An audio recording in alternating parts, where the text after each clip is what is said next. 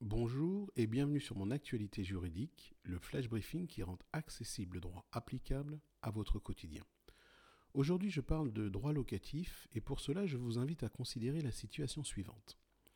Dans une lettre datée du 1er novembre 2016, un locataire a donné son préavis à son bailleur pour le 12 février 2017. Cette lettre de préavis a été réceptionnée par le bailleur le 10 novembre 2017. L'état des lieux de sortie a eu lieu le 10 février 2017, soit trois mois après réception de la lettre de préavis par le bailleur. Le même jour, après cet état des lieux, le locataire a restitué les clés.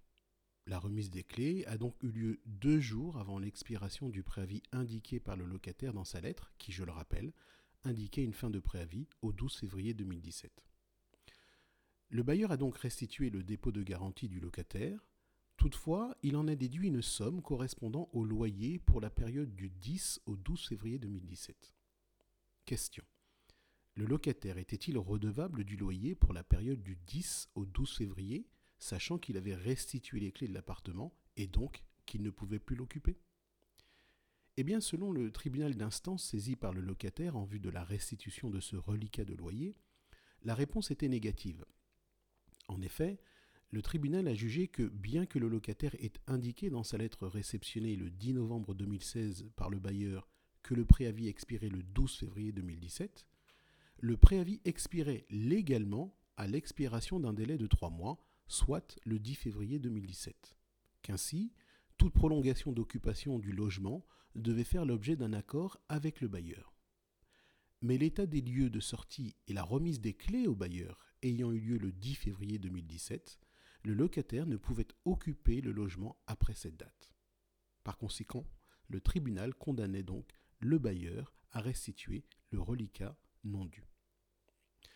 Telle n'a pas été la position des magistrats de la Cour de cassation dans un arrêt de la troisième chambre civile daté du 28 novembre 2019.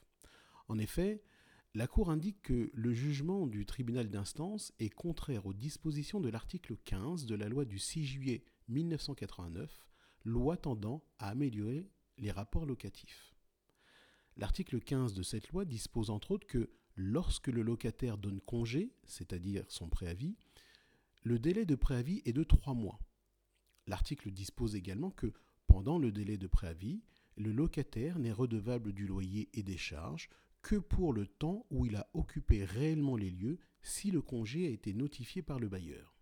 En revanche, et c'est moi qui souligne ici, le locataire est redevable du loyer et des charges concernant tout délai de préavis si c'est lui qui a notifié le congé, sauf si le logement se trouve occupé avant la fin du préavis par un autre locataire en accord avec le bailleur.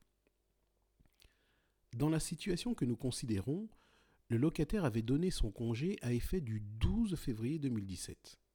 Le bail prenait donc fin à cette date, souligne la Cour de cassation et le locataire était donc tenu de régler les loyers jusqu'à cette date, sauf accord du bailleur pour une libération anticipée des lieux. En somme, ce qu'il faut retirer de cette jurisprudence, c'est qu'un locataire doit veiller à bien préciser la date d'expiration du délai de préavis s'il ne veut pas se retrouver à payer un loyer pour un appartement qu'il n'occupe plus. Voilà, c'est tout pour aujourd'hui. Nous nous retrouverons vendredi prochain D'ici là, suivez-nous sur Twitter. Nous sommes at getlegal, G-A-I-T-L-E-G-A-L, et activez la skill Mon assistant juridique sur votre enceinte connectée, votre application ALEXA sur votre smartphone ou tout autre appareil doté de l'assistant vocal ALEXA, et ce pour obtenir des définitions, de l'information juridique sur vos questionnements, ainsi que des fiches explicatives détaillées.